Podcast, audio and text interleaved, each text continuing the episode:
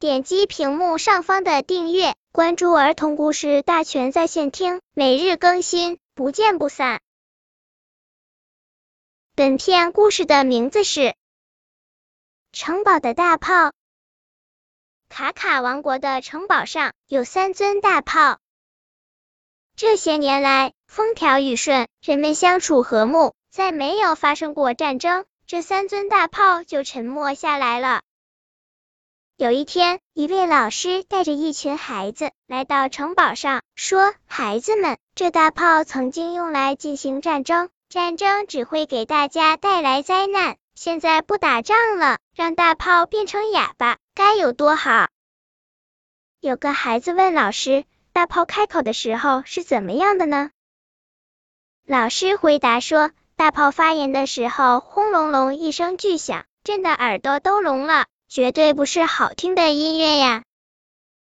孩子们离开城堡，脑海里还赶不走大炮的影子。这年快要结束的时候，卡卡王国召来波波大臣，向他面授自己的意图。波波大臣听着，点点头，照办去了。两天后，卡卡国王下了一道命令。把的三尊大炮掉头面向城堡的广场，等待命令。大家感到惊奇，国王怎么了？要发动战争吗？总不会向老百姓开炮吧？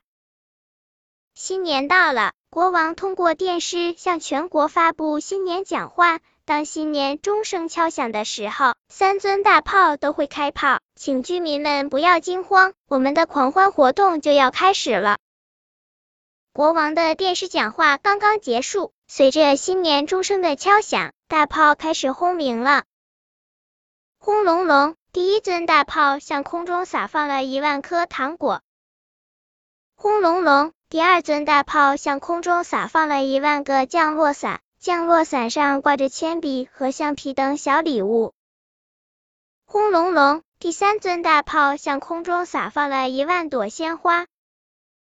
啊！多好的大炮！广场上灯火通明，孩子们尽情的欢呼着。紧接着，电视里又传送一个好消息：在一万朵鲜花中有十朵七色花，凡捡到七色花的小朋友，请到电视台来参加幸运大抽奖。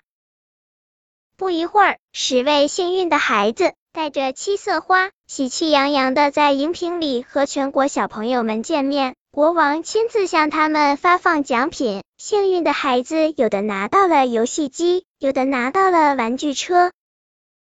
难忘的狂欢之夜，难忘的大炮。本篇故事就到这里，喜欢我的朋友可以点击屏幕上方的订阅，每日更新，不见不散。